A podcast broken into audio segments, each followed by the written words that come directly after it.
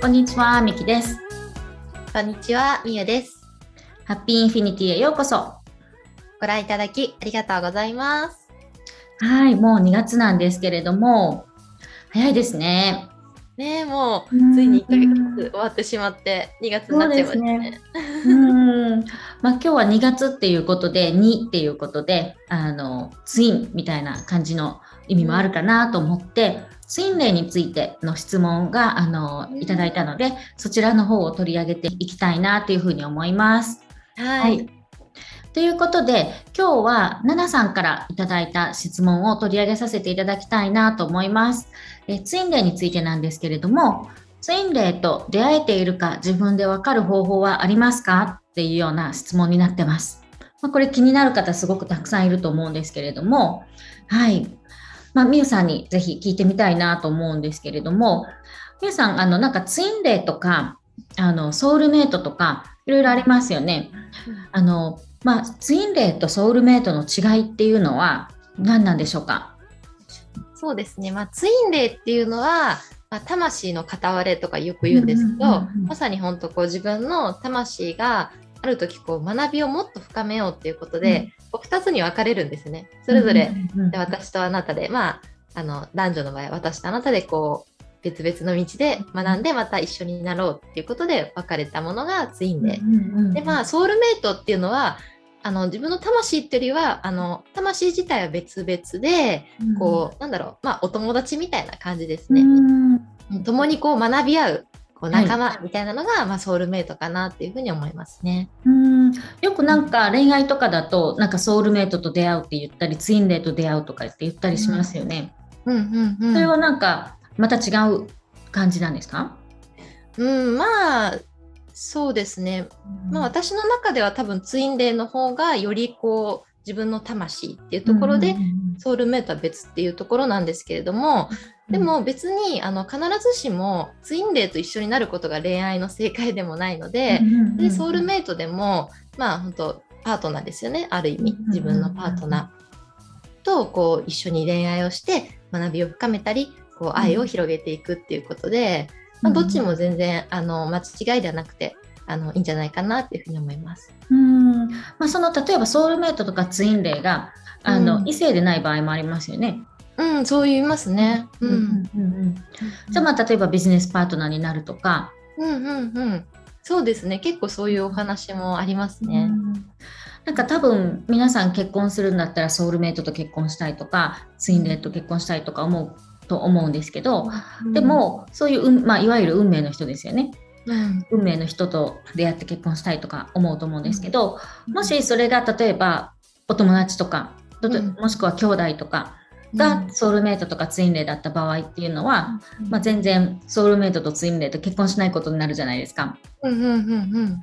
だからといって別に幸せではないっていうわけではないんですよね。うん。うん、そうですね。全然そうです。本当に。あの、必ずしもそういうソウルメイト、ツインレイじゃなくても、全然幸せになることはできますし、ただ結構、あの、やっぱり恋愛したりとか、結婚する方っていうのは、うんどちらにしろ、こう、ご縁がある、こう、過去世レベルでご縁があるっていうことはあったりするみたいなので、うんうんまあね、あの、全然、なんだろう、本当ソウルメイト、ツインレイじゃなくても、あのご縁は深いと思います。うん、なるほど、なるほど。うんはい。ということで、ツインレイなんですけど、あの、まあ、ナナさんからいただいている質問なんですけれども、ツインレイと出会ったっていうのを分かる方法ってありますか？なんですけど、いかがですか、そうですね。まあ、正直、まあ、多分はっきりしたところっていうのは、あの、断言はできないんですよね。うん。まあ、他のね、こういうツインレイのお話しされてる方もいるんですけど、結局最終的には自分が本当にそう思うかっていうところは結構あるんですよね。うんで、まあ、私自身も、あれ、この人ツインレイかなみたいな方と、うんあの出会ったんですよ、実は。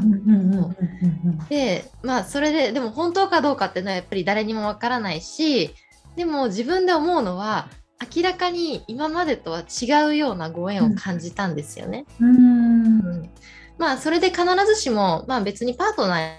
ーになることはそんなに、なんだろう、執着はしてないというか、望んではいないんですけれども、やっぱり仲良くなりたいなって人一倍思いますし、うんなんか、やっぱり多分そのソウルメイトとかツインレイって、学びを深めるために出会ってるので、なんか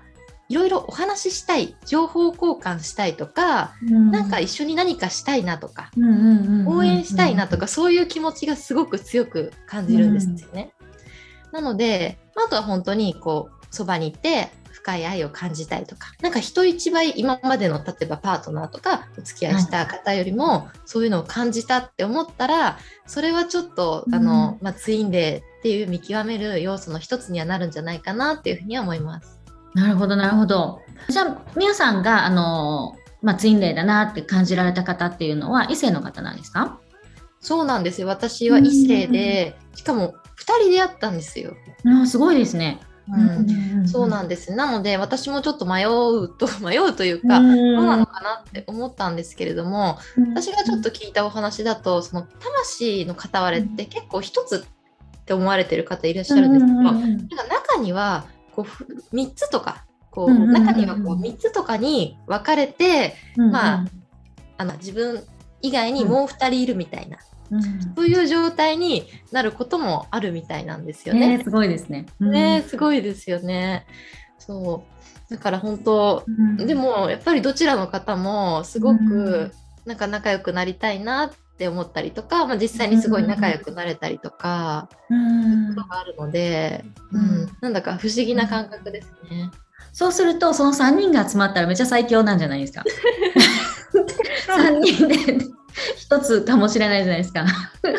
ねあそうだ。へえ。それで集まったら全員集合ですね。そうそうそう。そしたらもう一つの魂に。確かにめっちゃ仲良くなれそうですね。かもしれないですよね。うん。えー、そうなんですね。うん。でもまあ今までとは違う感じだったんですか？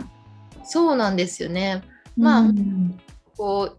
一人の方はあんまりお話とかはしてないんですけど、とにかく出会った瞬間目を見た瞬間に、うん、わって何か引き込まれて、うん、もうあ絶対に過去世で会ったことあるって直感で感じるぐらいすごい衝撃的な出会いだったんですよね。あそうなんですね。まあでまあ、でもあんまりこう特にやり取りをそんなする方でないので、あの存在は知ってるぐらいなんですけど、うん、もう一人の方は本当にその方もでも会った瞬間に過去世でどうとか思わなかったんですけど、うん、あすごくこの人と仲良くなりたいってすごく純粋に思ったんです、うん、でそしたらもう1ヶ月、えっと、1ヶ月2ヶ月ぐらいで本当に仲良くなって結構お話があったりとかすることがあったので、うん。そんな感じですね。えー、そうなんですね。うんすごい。なんか私お友達だったことありますね。そうなんですね。うんうんうん、あのツインレイなのかソウルメイトなのか全然わかんないんですけど、はい、あのなんかすごくなんかご縁があるんだろうなっていうなんか方が本当にに出会って。ですごくあの本当に出会えてよかったなこの人とって思う人がいますね。うんうんうん。ああいいですね。やっぱりなんか、その時も他の人とはちょっと違うような感覚はありました、ありましたありました。うんうん、そうなんですね、うん、ですねですね。すごい大切な人です。うんうんうん、うんやっぱりそうですねツインレイにしろソウルメイトにしろ学びはやっぱりあるって結構言われてて、うん、私自身もでもそうかなっていうふうに思うんですよね。うんうんうんうんまあ、学びがあったりとか刺激を受けたりとかね。うんそのツインレイとかソウルメイトって出会って離れることもあるんですか？うん、なんかあの全然あるとは言いますね。その、まあ、ツインレイの場合は、まあ、統合っていうと本当に一つになったって言われるみたいなんですけど、やっぱりなんかその統合するのって結構、時にはちょっと辛かったりすることもあるらしい。ん。ですね。やっぱりその課題が大変とか、なんかそれこそこう思いが強すぎちゃって苦しくなっちゃうとか、あとはこうなんか本当過去生でこう離れ離れになってた期間が辛くて、うん、一緒になっても離れちゃうんじゃないかっていう怖さがあって、うん、一緒になれないとか結構そういうのでまああの統合すればいいんですけれども、まあ、今世ではあの、うん、出会えたけれども、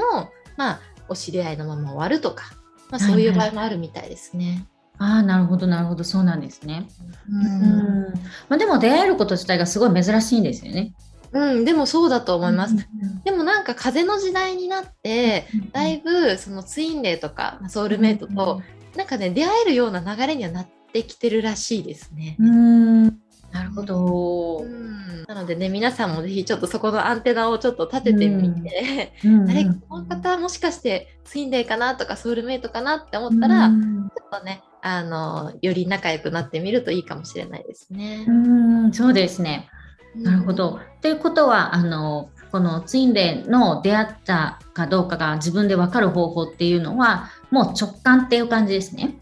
そうなんです。正直ね、うんもう直感になってしまうので、まあ、より自分のその直感、まあ、直感もそうですしなんだろうこう確信というかうんうんうんうん。こう信じてでも本当にそうだと思ったらそうでいいと思うんです。うんうんうんうんなのでね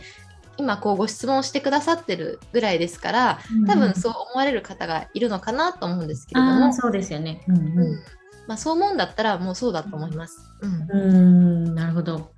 うんどちらにしろご縁はすごく深いと思うので。うんうんうんうん私の場合そのそあのこの人なんかご縁がすごくあるんだなと思う方は